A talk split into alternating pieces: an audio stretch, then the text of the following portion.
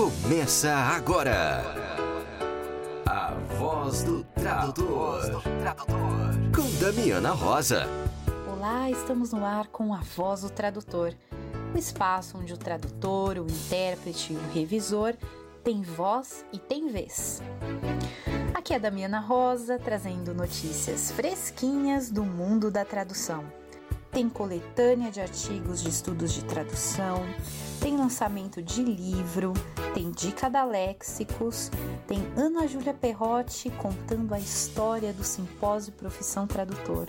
E a nossa pausa para o café é com a intérprete Paula Ianelli. Vamos lá? Damiana, quais são os assuntos desta semana? E os colegas Denis Silva Reis e Vinícius Martins estão organizando uma coletânea de trabalhos sobre o tema Estudos da Tradução e Questões LGBTIQI, em parceria com a editora Devires. Vamos ouvir o convite para a chamada aberta para a recepção desses capítulos na voz do próprio Vinícius Martins. Agradeço esse espaço para poder fazer essa chamada pública de um livro no qual nós estamos organizando, eu, professor Vinícius Martins, professor da Universidade Federal do Rio Grande do Sul, e o colega também professor Denis Silva Reis, da Universidade Federal do Acre. Nós estamos organizando esse livro buscando exatamente contribuições e pesquisas que estejam relacionadas às questões de tradução e à comunidade LGBTQI+. Para mais informações, você pode acessar o site da editora Devires, onde vai ter a chamada completa, onde a gente apresenta mais de 25 temas que vocês podem também colaborar com outros temas que a gente talvez não tenha pensado. E para mais informações, também disponibilizo aqui nosso e-mail, que é sem nenhum acento gráfico, que é livro tradução.lgbtqi@gmail.com. Então, em caso de dúvida, pode acessar o site da editora ou nos mandar um e-mail. E a Abrapt, Associação Brasileira de Pesquisadores em Tradução, está com um ciclo de lives sobre tradução.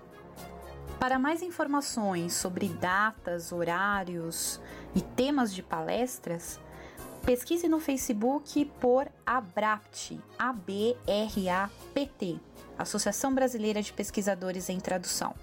A Abrapt também está no Instagram. E o endereço é abrapt.2020. E a nossa colega Carol Bruni está com lançamento de livro para você, tradutor que quer começar a dar os primeiros passos na área literária. Oi, gente, tudo bom? Aqui é a Carol Bruni. Hoje eu tô aqui para falar com vocês sobre um livro meu que lancei recentemente, Tradução Literária para Iniciantes, que está no site da Amazon em formato e-book. E eu queria convidá-los para que fossem lá conferir o livro. É, ele foi feito com muito amor e carinho para quem ainda está com receio, está com medo de fazer tradução literária, é, não sabe por onde começar, não tem uma ideia de como é, fazer, é, trabalhar a, a, sua tradução. É, nesse livro eu coloco alguns exercícios para serem feitos. Eu falo de algumas obras que são importantes de serem lidas e trabalhadas. É, eu dou algumas dicas de como uh, você fazer a tradução, de como você é, conseguir é, publicar a sua tradução. É, então, é, quem quiser pode ir lá conferir na, na Amazon, tá? Como tradução literária para, inici para iniciantes. E eu espero que vocês gostem. Quem gostar depois pode entrar comigo, entrar em contato comigo pelas redes sociais, no Instagram, no Facebook, ou até mesmo no LinkedIn. E conversar comigo para me falar o que, que, achou, se gostou do livro, se, o que, que, achou de fazer os exercícios, como que vocês fizeram os exercícios. A gente pode fazer um, um grande bate-papo aí sobre essa questão. E eu gostaria de deixar aqui o convite para todos. Muito obrigada. Leitura da Semana, com a editora Léxicos.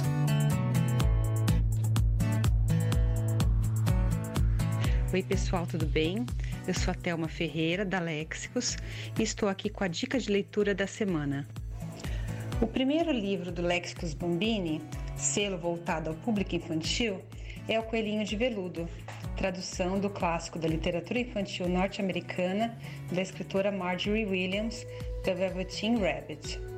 O livro conta, em 44 páginas, a história de um coelho de brinquedo que aprende que o amor pode transformá-lo em um ser de verdade. Em sua trajetória, coelhinho passa por situações difíceis, assim como de extrema alegria, mas a transformação do coelhinho só ocorre por completo quando ele consegue expressar um sentimento profundo em um momento crucial com uma lágrima. Todas as páginas da história são ricamente ilustradas com técnica mista de aquarela e lápis de cor. Temos certeza que a história do coelhinho irá emocionar crianças e adultos. E aí, gostaram da dica? Se quiser adquirir nossos livros, acesse nosso site www.lexicos.com.br. Até a próxima. Um abraço. E você, ouvinte da Voz do Tradutor, tem 20% de desconto no site da Lexicos. Basta usar o cupom TRADUTOR. Aproveite! No ar, Ana Júlia Perrote Garcia. Olá, queridos colegas, ouvintes da Voz do Tradutor. Aqui quem fala é a professora Ana Júlia Perrotti. E eu estou atendendo a um convite muito simpático, da mais simpática ainda, Damiana Rosa, e vim aqui contar para vocês a história do simpósio Profissão Tradutor, o famoso Profit. A próxima edição do evento vai ser de número 9. Então a gente tem muita história para contar. Eu trouxe aqui algumas coisas interessantes, alguns detalhes que eu acho que as pessoas gostariam de saber.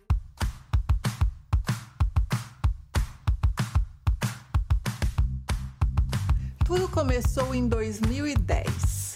Minha filha estudava administração e eu, junto com ela, começamos a pensar como seria um evento diferente de todos que tinha naquela época.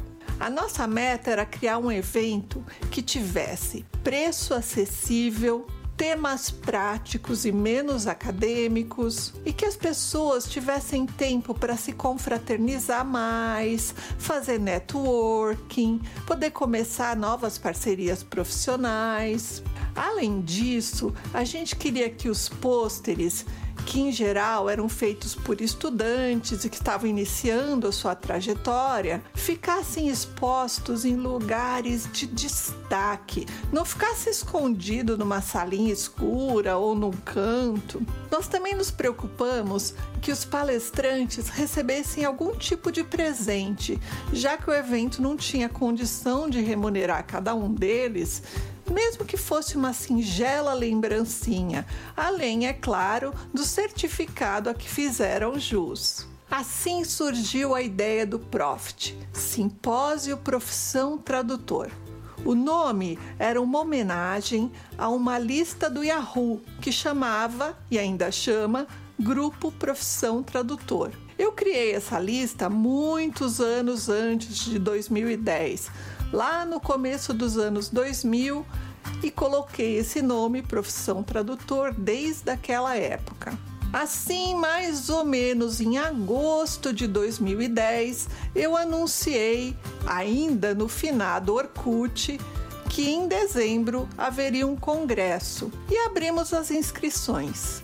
E em menos de uma semana, mais da metade das vagas já tinham sido preenchidas. Nós estávamos há quatro meses do evento e a aceitação já tinha sido enorme. Foi uma grande surpresa e, como em todas as edições, o evento ficou lotado. O Profit 2010 foi realizado em dezembro, no auditório do Paulista Wall Street, que fica nos Jardins. Todo ano a gente se esforça para trazer grandes novidades e adotar as novidades dos anos anteriores. Em 2010, a grande novidade foi a aceitação de palestrantes, tradutores e intérpretes de Libras para falarem sobre a língua brasileira de sinais. Eu já tinha ido a dezenas ou até centenas de congressos na minha vida. Até aquele momento, nunca tinha escutado nem tido conhecimento de palestras ligadas ao tema. Quando nós recebemos três resumos sobre tradução de Libras, ficamos apreensivos. Será que os tradutores de línguas orais vão se interessar então, o que, que nós fizemos? Resolvemos adotar uma estratégia. Espalhar essas três palestras, uma em cada período, porque se elas ficassem juntas, uma em seguida da outra, podia ser que as pessoas que não estavam interessadas ou não sabiam o que era Libras fossem falar: ah, vamos aproveitar para ir passear, né? Vai ter um assunto que a gente não conhece. Então nós espalhamos as palestras, colocamos uma no primeiro dia à tarde, outra no segundo dia de manhã e outra à tarde. Para nossa surpresa, a recepção e o interesse de todos foram máximos. As palestras de Libras foram as mais comentadas e as que geraram mais perguntas da plateia. O sucesso do Profit 2010 foi tão grande que a editora de Zal, na época situada no bairro paulista da Barra Funda, ofereceu suas instalações para que o Profit 2011 fosse realizado lá. Como nós sempre atendemos os pedidos dos participantes, a data do segundo Profit migrou de dezembro para novembro, para não comprometer os preparativos das festas de fim de ano e nem atrapalhar a finalização das médias e das provas das faculdades. A grande novidade do Profit 2011 foi a instituição do melhor pôster.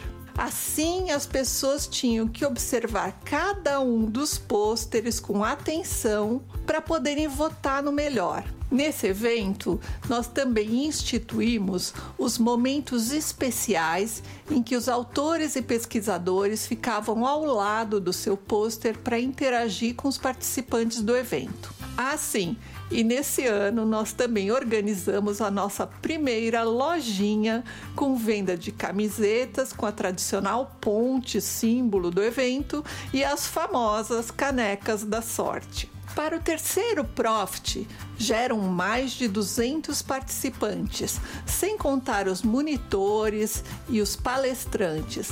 Então nós tivemos que buscar um espaço maior. O Profit 2013 aconteceu em junho, no auditório do Clube Holmes, na Avenida Paulista. Nesse evento, tivemos a participação de uma grande caravana de professores, alunos e pesquisadores vindos das cinco regiões do país e alguns até vindos de fora. Entre os pesquisadores, a Universidade Estadual do Ceará se fez presente com uma grande caravana, com palestras e pôsteres que tratavam de audiodescrição, legendagem, acessibilidade, que encantaram a todos com suas ideias inovadoras. Outra novidade do terceiro Profit foi a criação do Cantinho da Acessibilidade, que reunia pôsteres relacionados ao tema. Em 2014, a Unibero, que tinha um campus enorme na Avenida Brigadeiro Luiz Antônio, em São Paulo, cedeu suas instalações para a realização do quarto Profit. Assim, além das palestras e tradicionais oficinas, oferecemos algumas atividades práticas no famoso Laboratório de Interpretação Simultânea da Ibero, um local histórico por onde passaram e deram seus primeiros passos alguns dos melhores intérpretes dos dias atuais, formados pela saudosa Ibero da Brigadeiro. Em 2015, o evento volta para o Clube Holmes e, além da festa de encerramento, fizemos também um bolo para homenagear a quinta edição do evento.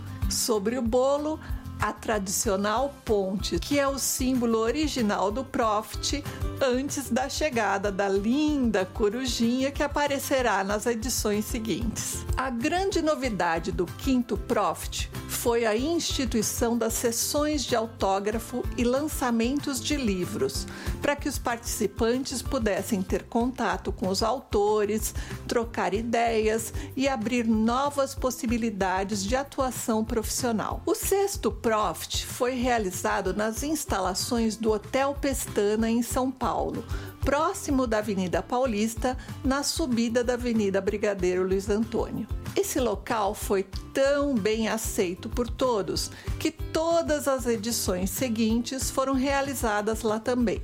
É um local espaçoso, claro, organizado e limpo, com áreas para café, auditório, oficinas e muito networking. O Profit 2017 reuniu quase 400 pessoas, com diversos expositores, palestrantes e monitores. Para garantir o conforto e o aprendizado de tantos participantes, nós montamos uma equipe de coordenação enxuta e muito afinada.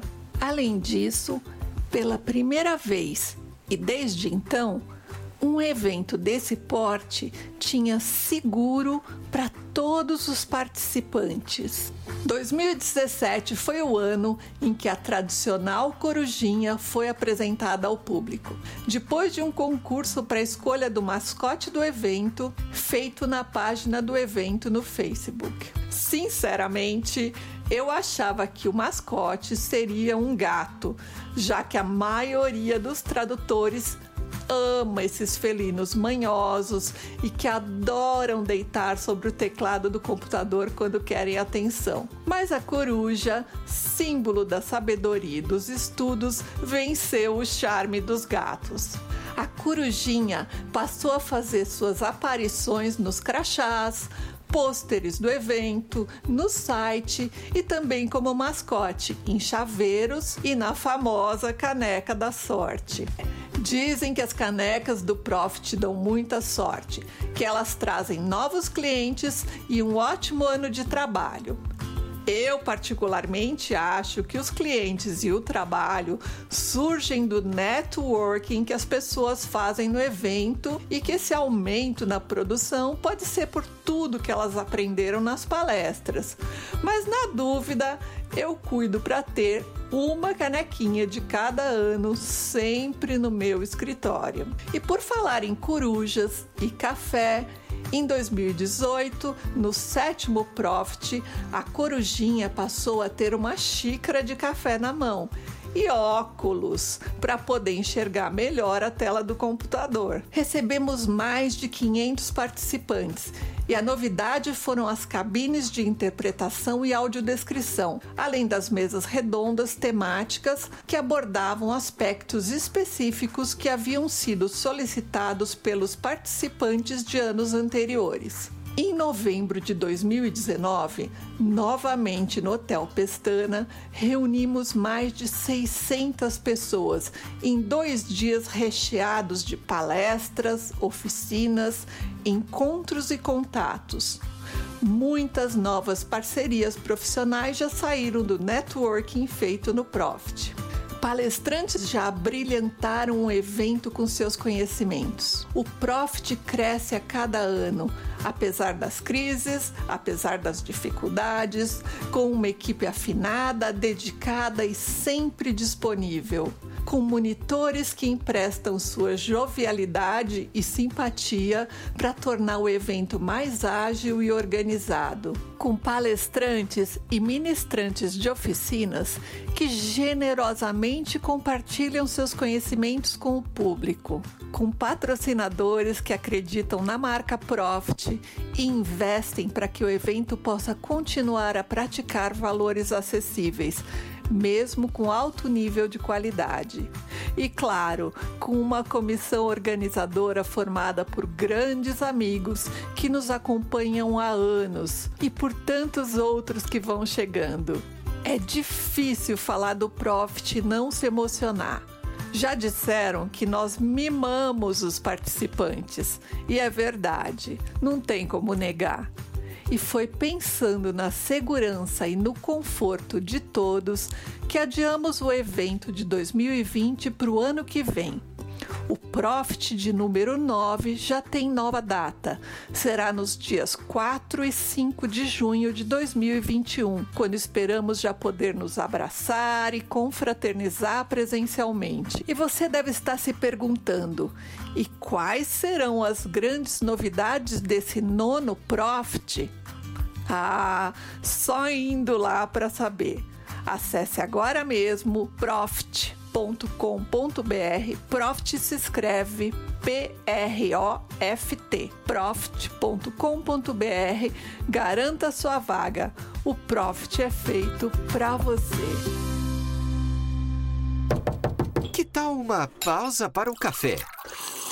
Na voz do tradutor, entrevista. Hoje a nossa pausa para o café é com a nossa colega tradutora intérprete de português, inglês, espanhol, Paula Ianelli. Seja bem-vinda, voz do tradutor. Oi, Damiana, tudo bem? Que prazer estar aqui. Muito obrigada pelo convite, viu? Acho que vai ser muito legal. Ah, os ouvintes já sabem, eu adoro conversar com os colegas intérpretes porque tem a voz maravilhosa. vocês têm, ah, vocês acalmam a gente com a voz de vocês. Então, sempre é a, a voz do intérprete ela é especial. Acho que porque vocês trabalham com a voz, Talvez vocês não percebam, mas gente que trabalha só com tradução percebe que é diferente. É mesmo? Bom, mas você faz isso profissionalmente, né? E eu, da primeira vez que ouvi o podcast, sabe, me fiquei surpresa. Pensei, nossa, que voz linda, como ela fala de uma forma bonita, que legal. Então, né, talvez você trabalhe muito nisso e perceba um pouquinho também. Ai, obrigada, Paula. Eu fico feliz porque eu acho que eu tenho voz de criança. Nossa, não, eu nunca pensei isso não. Mas Ai, a gente bom. fica mais crítico, né?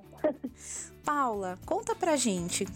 Em que momento da sua vida que o bichinho picou e você acordou e falou: "Vou ser tradutora"?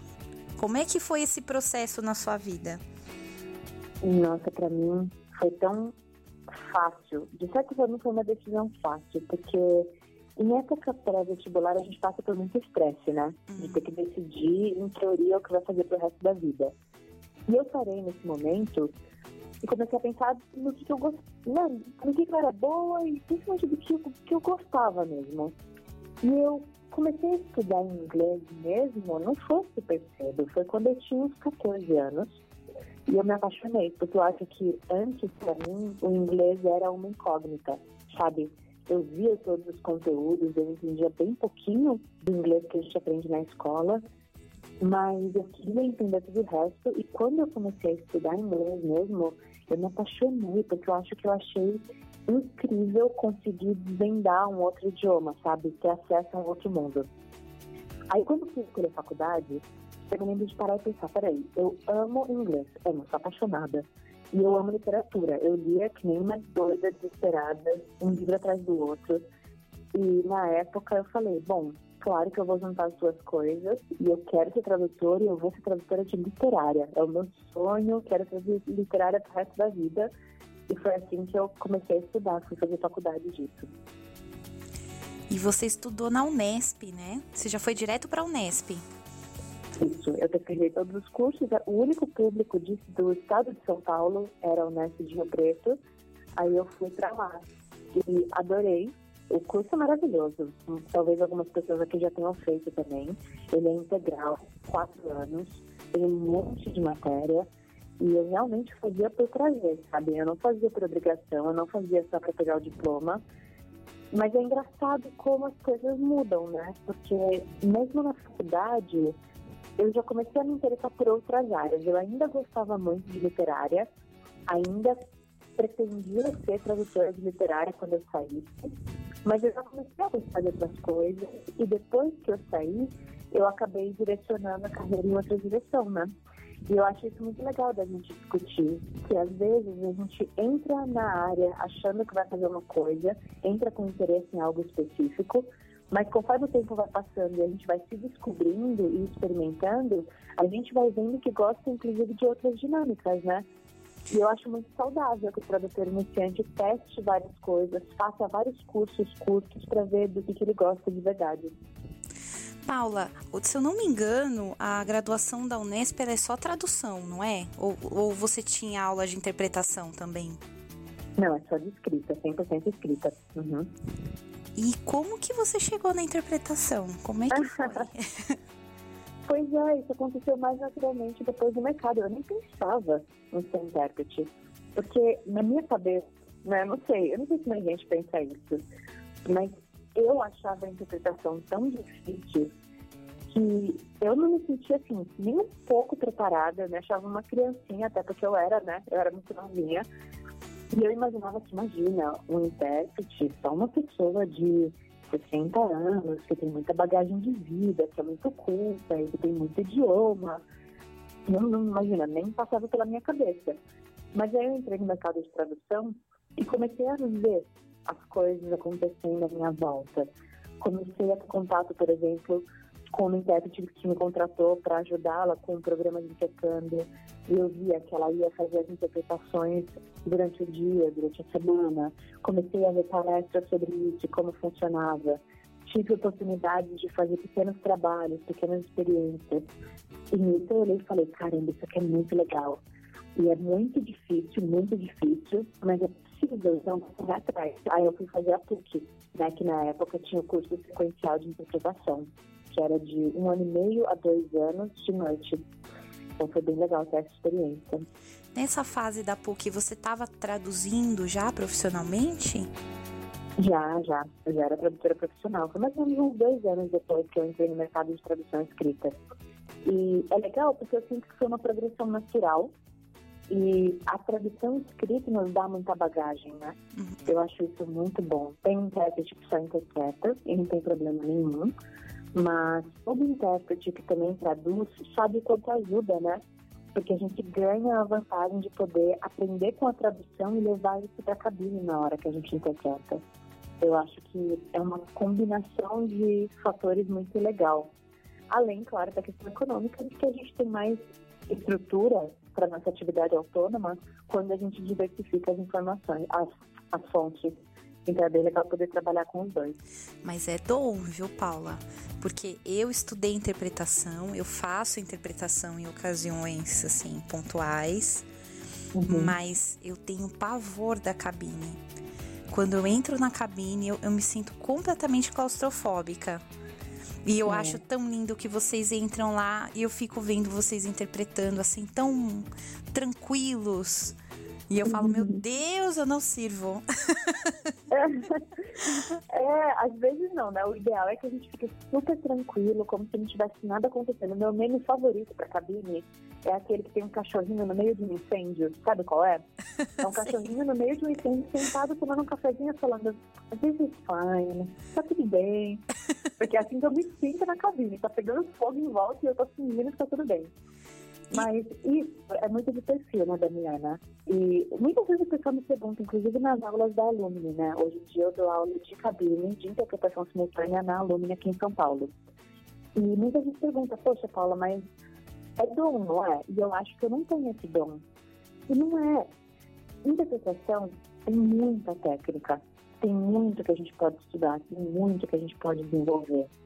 Mas o que você está falando tem muito a ver com perfil no sentido de o que nos traz prazer, né? Porque às vezes a mesma situação, o mesmo contexto do estresse da cabine traz para você um desconforto muito grande e traz para uma outra pessoa que é intérprete uma adrenalina muito gostosa. Né? A fonte é a mesma, mas o que a gente sente é diferente.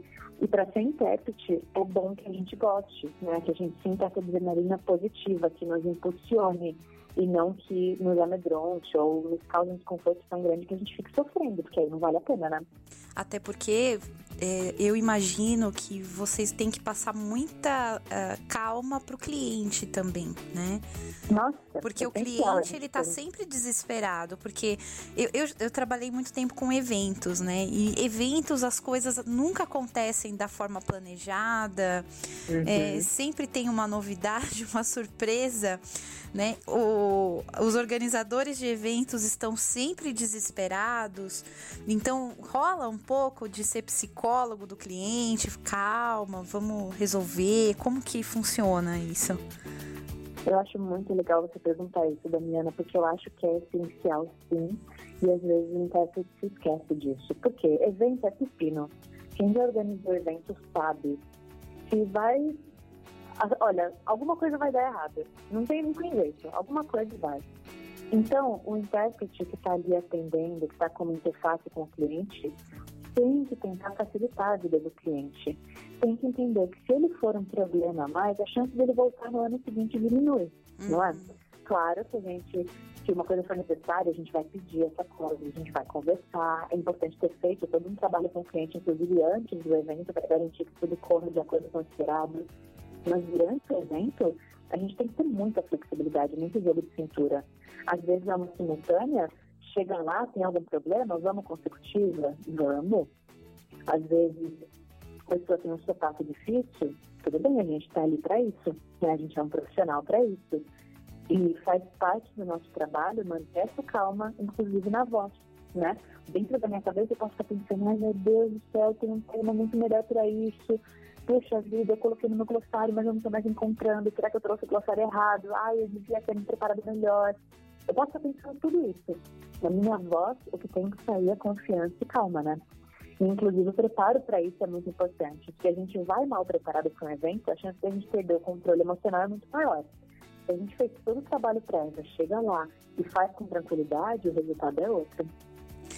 E eu acredito também que, bom, tem que ter um grande controle emo emocional para lidar com tudo isso, para você tá nervosa também, mas tem que transmitir calma para o cliente, né? E fora isso, tem que lidar com os mitos, né?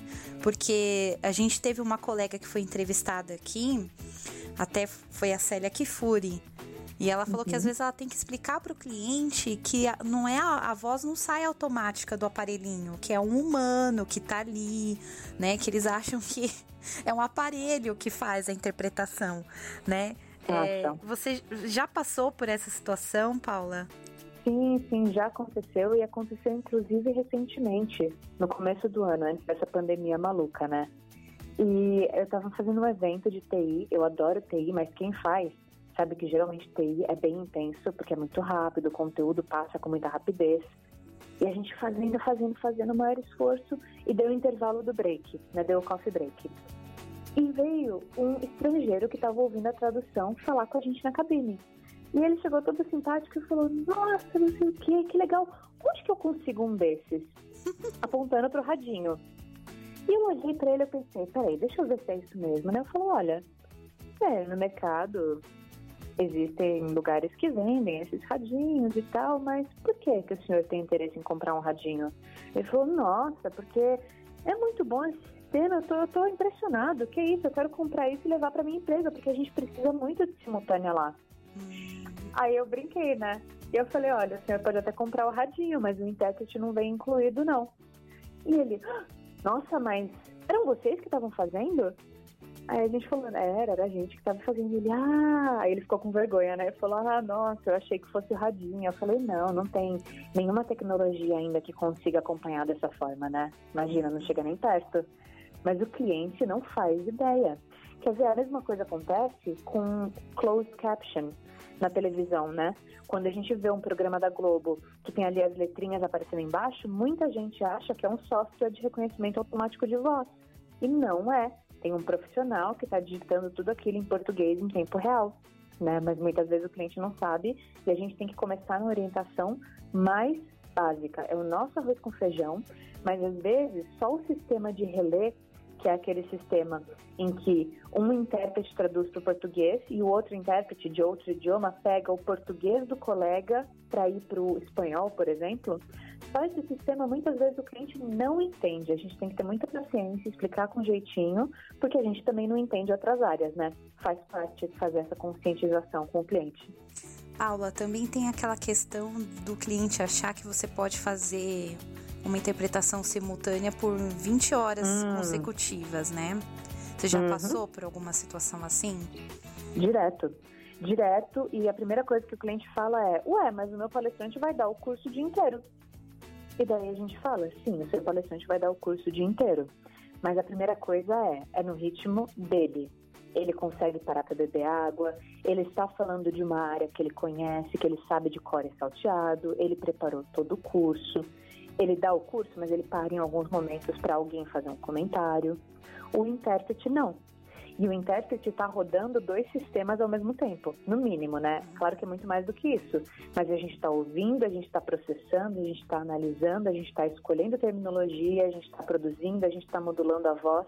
É muita coisa acontecendo ao mesmo tempo. Então, eu explico para o cliente que não é uma frescura nossa. Eu poderia cobrar dele duas, três tarifas e trabalhar o dia inteiro para ganhar mais? Poderia. Eu vou fazer isso? Nunca porque a qualidade cai. Não tem jeito, né? O nosso cérebro não dá conta, começa a pifar porque fica ligado tempo demais, executando tarefas demais. Quando a gente fala assim, o cliente entende um pouco melhor, né, e, e aceita. Paula, agora vamos, vamos mudar o lado do disco aqui. Você uhum. já contou toda a sua experiência como intérprete, os desafios, sua formação. Você também é formadora de intérpretes lá na Luna. Isso. Como que é ser professora em, em, em interpretação? Como, quais são os desafios de ensinar interpretação? Pois é, Damiana, eu fiquei muito feliz com esse desafio. Fiquei muito feliz quando me convidaram para dar aula na Alumni, acho que faz três anos, se não me engano, eu preciso até olhar quando que eu comecei. Não é tanto tempo assim, né? É um pouquinho de experiência. Mas é muito, muito interessante participar.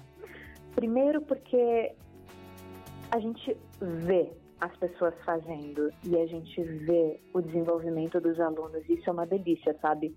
Às vezes chegar um aluno cheio de medo, cheio de dúvida no primeiro módulo de cabine e ver o desenvolvimento dessa pessoa, ver o prazer que ela está sentindo em interpretar, ver como ela sai do curso muito mais preparada. Também é muito legal porque é muito verdade aquilo que as pessoas falam, de que a gente aprende ensinando. Então, ao ensinar, ao passar pelas técnicas, ao analisar o desempenho do outro, a gente vai internalizando, né? O que funciona, o que não funciona, como melhorar. Ninguém fica perfeito nunca. É uma profissão muito difícil. Mas a gente pelo menos vai desenvolvendo esse cuidado e essa preocupação de melhorar sempre as técnicas. E a Lumine é o solo sagrado da formação dos intérpretes, né? Vamos falar a verdade, porque é. Angela Levi tem uma história muito importante, é, tanto para o estado de São Paulo como para o Brasil, né? É, nossa, deve ser muito interessante, né? Trabalhar é. na, na Lumine com a Angela Levi, né? É, é uma grande referência, né? Ela foi uma padroeira pra gente e continua ativa na área, continua por aí. E a gente sabe que a Lumine é a maior referência, né? Eu quando fui fazer o curso, morava do lado da PUC, por vários motivos, acabei fazendo meu curso lá. Mas eu tinha muita vontade de fazer alumni. Que eu queria ter também, convenhamos, também é outra referência, né, Paula? É, porque é outra referência. Inclusive, infelizmente, não temos mais o curso aqui em São Paulo. Né? Ele foi eliminado, acho que faz uns dois anos. Mas o, da, o do Rio de Janeiro existe ainda e dizem que é muito bom, né? É uma pós-graduação lá mesmo. Aqui era só um curso sequencial, lá é uma pós-graduação. Mas a Alumni sempre foi uma grande referência. Eu me lembro de entrar no mercado e todo mundo falar, olha, se o intérprete fez Alumni, puxa, a gente já espera um desempenho super legal, porque a gente sabe que o curso, o curso tem uma formação muito sólida. E o que eu acho legal também de dar aula, Damiana, eu acho, é a gente se manter em contato com o mercado iniciante no seguinte sentido: muitas vezes, é, quando um intérprete muito experiente não tem contato com o mercado iniciante, com os intérpretes iniciantes, ele pode até subestimar um pouco a concorrência, sabe? Uhum. Porque um intérprete, às vezes, que não tem contato com quem está entrando bem preparado, pode achar: ah, não, para você ser um bom intérprete, você tem que ter 30 anos de experiência. Ah, não, imagina, só fazer um curso não é suficiente. Ou, ah, não, essas pessoinhas de 20 anos. Não é, pode ser, pode ser um pensamento, é normal quando a gente não conhece, a gente pode subestimar um pouquinho. E é legal ver porque muitas vezes a gente pega alunos que saem muito bem formados da Alumni. E a gente olha e fala, nossa, essa pessoa se quiser entrar no mercado, entra, com certeza. Porque já tem um desempenho técnico muito avançado. É só continuar no mesmo caminho, é só continuar estudando e se desenvolvendo, que vai ser um excelente intérprete. E isso é muito bom como inspiração pra gente, né? Para correr atrás, para falar, nossa, olha o nível de qualidade desse iniciante. É isso, vamos continuar correndo atrás, porque o mundo não para, né? É, e até porque a gente sabe que o mercado está cada vez mais exigente, né? Uhum. E o pessoal iniciante que entra com foco, né, Paula? Que estuda, corre atrás, às vezes tem 20 anos, mas começou a estudar aos 10, né? A gente vê muito isso, é. com foco.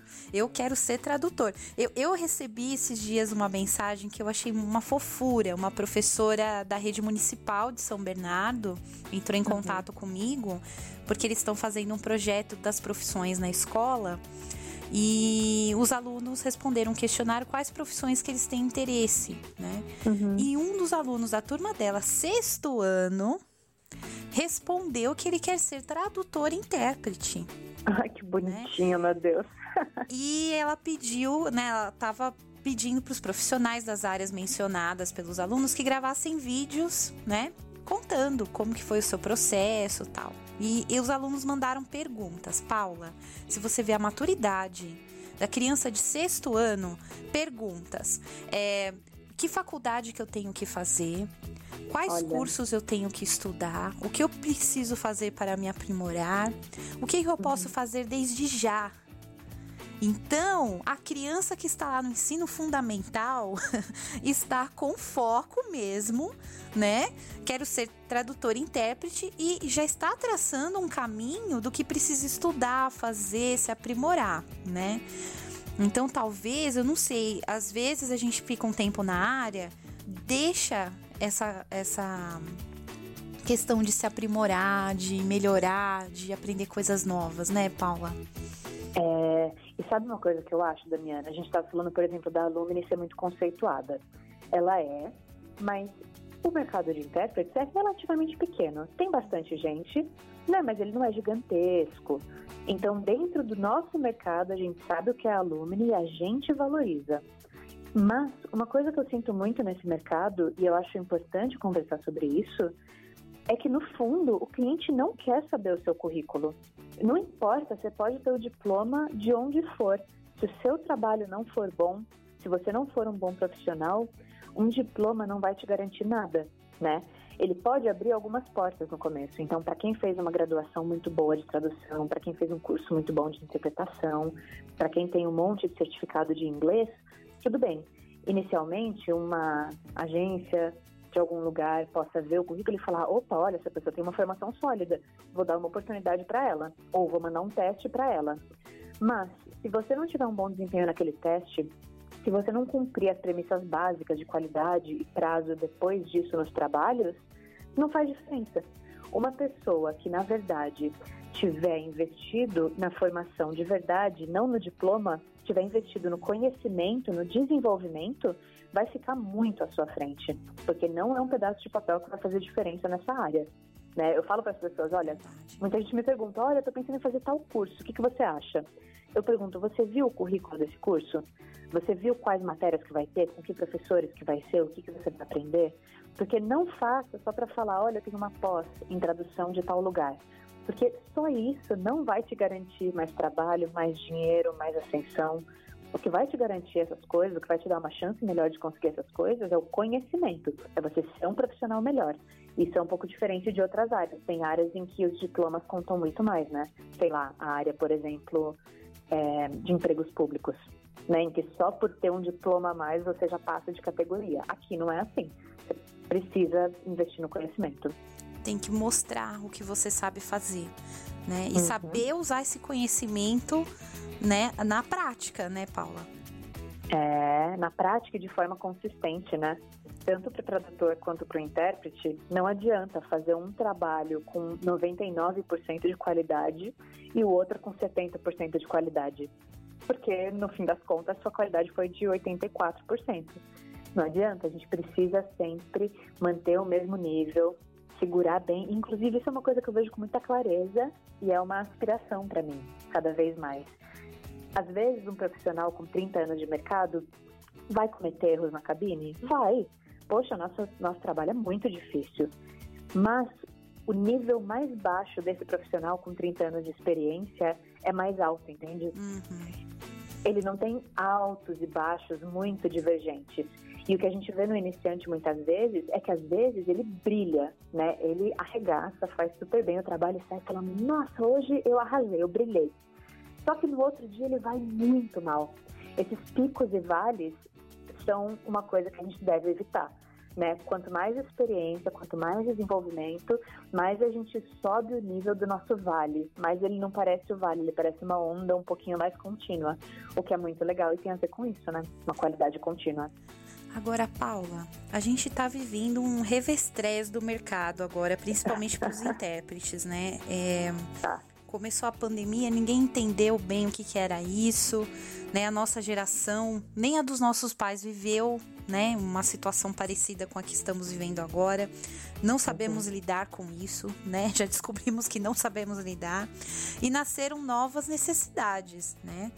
Que é. são as interpretações remotas, que eu uhum. acho que uhum. tem um monte de desafio, né? Principalmente aqui no Brasil, que a nossa internet não é lá essas coisas, né? Uhum. Toda hora a nossa luz pisca, né? Porque a, a empresa de luz também não é lá essas coisas. É, então, quer dizer, fora todo o estresse do preparo do intérprete e tal, ter que lidar com o equipamento sozinho, né? Porque quando você faz o evento, geralmente você tem uma equipe lá que uhum. vai te ajudar com essa parte, né?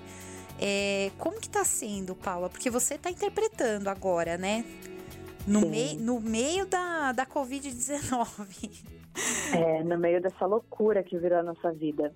Olha, Damiana, a interpretação remota já existia antes, é claro, muitos de nós já tinham experiência com isso, eu já tinha feito algumas vezes, mas há quatro meses, três meses e meio, nosso mundo virou de ponta cabeça, né? Porque a gente tinha ali dois, três meses de eventos agendados pela frente, todos foram cancelados, e de repente a gente se viu em casa falando: meu Deus, e agora? E eu acho muito interessante ver a nossa evolução nesses quatro meses, porque hoje muitos colegas estão trabalhando, talvez não no mesmo ritmo que nós esperaríamos para junho, mas trabalhando bastante e se adaptando e aprendendo novas ferramentas e compartilhando informações. E hoje a gente vê que é totalmente possível. Por sorte, a tecnologia evoluiu muito, né? Então, há ferramentas no mercado hoje com um preço extremamente acessível, por exemplo, o Zoom, que possibilitam que a gente faça uma interpretação simultânea à distância com uma qualidade incrível. Né? Entra um desafio, sem dúvida nenhuma, então a gente tem que investir em infraestrutura, né? Tem que comprar um fone profissional, que eu não estou usando nesse exato momento, porque a gente está fazendo a entrevista por outra plataforma. Mas tem que ter no break, tem que ter duas internets, tem que aprender a mexer em várias configurações do computador, porque infelizmente os nossos queridos técnicos não estão mais com a gente, né? No evento era uma delícia poder chegar uma hora antes, sentar na minha cabininha, testar o som com o técnico que já tinha feito todo o trabalho e ficar ali. E se algum palestrante esquecia de usar o microfone, falava longe do microfone, se começava a dar alguma microfonia, qualquer coisa, o técnico corria para ajudar. Agora não. Agora é uma responsabilidade a mais que a gente tem, mas a gente está conseguindo se adaptar para oferecer esse serviço para os clientes, né? Ainda bem. E, e, os clientes não estão acostumados, porque já, já tínhamos a interpretação remota, mas não era uma coisa muito procurada, pelo menos aqui no Brasil, né? Uhum, exatamente. Rola, rola aquela coisa do cliente falar: olha, eu queria fazer, mas eu não sei nem como é que funciona, me ajuda? Mas muito, muito, Damiana. E quando começou lá para o meio de março, olha, assim, 90% dos clientes viraram para mim e falaram: Paula, sabe aquele evento? Tá adiado. Então, olha, vai ter um dia, mas a gente vai esperar isso passar. Era isso que eu ouvi. A gente vai esperar isso passar. Daqui um mês, daqui um mês e meio a gente retoma. E eu pensando, hum, Tolinho, um mês e meio, um mês e meio, vamos ver. Deu um mês, metade já voltou atrás. E começou a falar: Ah, Paulo, então, aquela solução que você tinha mencionado, como é que funciona? Hum. Deu dois meses, a outra metade voltou atrás. Então agora os clientes estão entendendo, né? A gente como sociedade está entendendo, porque todo mundo tinha dúvida, torcia para ser rápido, torcia para encontrarem uma solução milagrosa, mas já está muito claro que não vai ser o caso, né? Infelizmente a gente está nessa durante muito tempo ainda. E agora todo mundo está aceitando e está dando uma chance. E nessa hora, Damiana, eu fico pensando na nossa responsabilidade. Porque se o profissional está preparado nessa hora, se ele já se atualizou, se ele já testou as ferramentas, se ele já aprendeu a mexer, se ele sabe oferecer a solução, se ele leva a sério e presta um ótimo serviço, o cliente está com medo, mas ele faz da primeira vez, dá certo e a partir daí é só partir para o gol, uhum. porque a partir daí o cliente confia, ele viu que funciona. Só que se a gente não está preparado, vai tentar fazer uma primeira prestação de serviço e dá errado e tem algum problema, esse cliente vai ficar inseguro para o resto da vida. Né? Então a gente tem que se preparar. E olha, não estou aqui para fazer propaganda de nada nem de ninguém, mas as associações nesse momento são muito importantes se elas fazem um bom trabalho. E a PIC, por exemplo, está fazendo um trabalho fenomenal de ajudar os seus membros a gente já teve um milhão de palestras sobre remota, a gente aprendeu a mexer em um monte de ferramenta. A gente tem recursos que a PIC está disponibilizando, como manuais de boas práticas, sabe? Uma coisa muito sólida, justamente para o profissional estar tá preparado para ajudar o cliente. Porque é nossa obrigação, né? Se apresentar nesse momento como um especialista e como alguém que vai jogar um pouquinho de luz nesse caminho obscuro.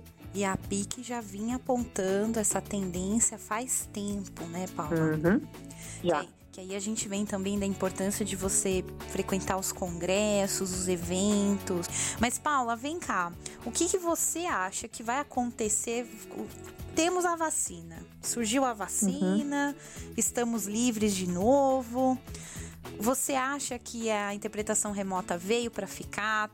Olha, eu minha bola de cristal tá quebrada. Mas, então eu vou falar aqui só a minha opinião, que pode estar muito errada, tá?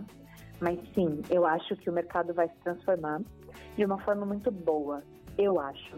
Porque eu concordo plenamente com você. Vai existir uma demanda que está sendo reprimida para os eventos, né? Então, a hora que liberar, a hora que puder, vai ter muito evento. Porque, Damiana, a gente estava inclusive mencionando agora os eventos e a importância de se atualizar. A gente sabe que não basta só o acesso ao conhecimento. A gente gosta de interagir com os colegas, a gente gosta de fazer negócios presencialmente, a gente gosta de conhecer as pessoas. E para o cliente isso é essencial. O cliente ganha dinheiro fortalecendo a marca, conhecendo gente, se promovendo. Então, a hora que voltar, eu acho que vai voltar com muita força, sim, apesar dos desafios econômicos às vezes, né? Mas vai voltar com muita força, sim. Porém, muitos trabalhos a gente vai ver nos próximos meses e a gente já está vendo que ficam até melhores à distância. Eu fico pensando no seguinte: eu tenho alguns clientes que às vezes mandavam oito especialistas dos Estados Unidos aqui para o Brasil para passar duas semanas oferecendo treinamento. Imagina o investimento financeiro de pagar executiva para oito especialistas, hotel de primeira linha para oito especialistas, todo o transporte, toda a alimentação, todo o per diem que eles vão receber por estarem longe da família, mais o custo, claro, dos intérpretes da estrutura física. Se no futuro, e agora isso já está acontecendo com esse cliente, por exemplo, eles puderem continuar fazendo todo esse treinamento online, os especialistas não vão ter que vir em um número tão grande para ficar tantos dias. Esse é o tipo de trabalho que funciona melhor online do que presencialmente. Uhum. Ou, eu fico pensando, imagina o custo para trazer um palestrante japonês para o Brasil. É metade do mundo. Né? Essa pessoa vai voar de executiva, ela talvez venha com uma pequena comitiva, pelo menos com o intérprete, porque chegando aqui ela vai precisar se comunicar e a gente sabe que o inglês não é suficiente. Então, às vezes, a gente tem poucas palestras do japonês, porque o investimento para trazer um palestrante de lá é gigantesco. Vão continuar trazendo? Vão, vão continuar. Mas talvez a gente tenha a oportunidade de ter muito mais palestras de idiomas raros ou de palestrantes que estão muito longe por meio da internet. Eu acho que a remota por a gente passar por essa etapa em que agora os clientes vão começar a confiar nessa modalidade, vai nos trazer outras fontes, outros eventos que em muitos casos não estavam acontecendo ou que estavam acontecendo de uma forma que nem era ideal. Porque não é do interesse de ninguém que o cliente gaste muito para fazer um treinamento como o que eu mencionei. Porque isso aperta o orçamento dele para outras coisas. É muito melhor que ele tenha um orçamento folgado, faça o treinamento da forma mais otimizada possível, ou seja, à distância, com os intérpretes trabalhando da mesma forma e possa investir em outros projetos, né? É o que eu acho, eu estou otimista. Eu espero que a gente volte com força nos presenciais e que continue na remota o que for realmente do perfil da remota. Eu acho que isso vai acontecer. Paula, queria agradecer muito essa conversa. Eu passaria um dia inteiro conversando com você. É, te admiro muito. É uma honra ter você aqui na Voz do Tradutor. E fica aí, o, o, geralmente os ouvintes mandam perguntas depois. Vamos ver se a gente traz de novo mais para frente para conversar mais sobre esse fantástico mundo da interpretação. ah, eu vou adorar. Eu adoro bater papo, agradeço muito pelo convite. E é só dessa forma que a gente vai para frente mesmo, trocando ideia, fazendo parceria. Eu espero muito que o pessoal goste e quem sabe a gente não conversa mais para frente, né? Porque assunto é o que não falta. Se coloca tradutor e intérprete para bater papo, nossa, é uma briga para ver quem vai falar mais, né? Porque a gente adora. ah, e a gente adora ouvir vocês. Então, muito obrigada, viu, Paulo? Um abraço. Obrigada, tchau, tchau. Fique por dentro da agenda da Escola de Tradutores. Dia 21 de julho, às 19 horas, Ana Júlia Perrotti te ajuda com tradução médica. Dicas práticas, exemplos autênticos dos principais problemas que surgem na tradução de textos médicos. Partir de exemplos autênticos, serão abordados de forma expositiva e prática tópicos que ajudarão você a produzir textos mais fluentes, precisos e convincentes. Dia 25 de julho tem culinária e tradução, uma combinação deliciosa e complexa, com Isabel Vidigal.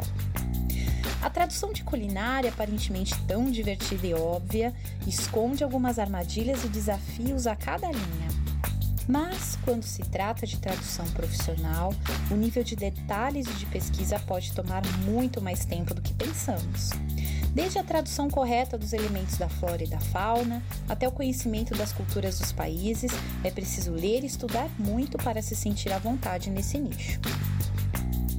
Para mais informações e inscrições, acesse o nosso site www.escoladetradutores.com.br. Se você tem notícias relevantes na área da tradução, revisão e interpretação e gostaria de compartilhar com seus colegas, envie para nós em áudio através do WhatsApp 11 994 72 9914. Repetindo, o código do Brasil 55 11 994 72 9914. Gostaria de rever os outros episódios da Voz do Tradutor? Acesse nosso site www.escoladetradutores.com.br barra podcast. Lá você confere todos os episódios, desde o primeiro e você pode ouvi-los à vontade, é grátis. E lembrando que a voz do tradutor também está no Spotify e no Deezer. Você pode nos procurar por lá também. Sua voz é a voz do tradutor. E aqui é o espaço onde você tem voz e tem vez. Um grande abraço e até a próxima semana. Você acabou de ouvir a voz do tradutor na semana que vem tem mais, com a tradutora, intérprete e professora Damiana Rosa.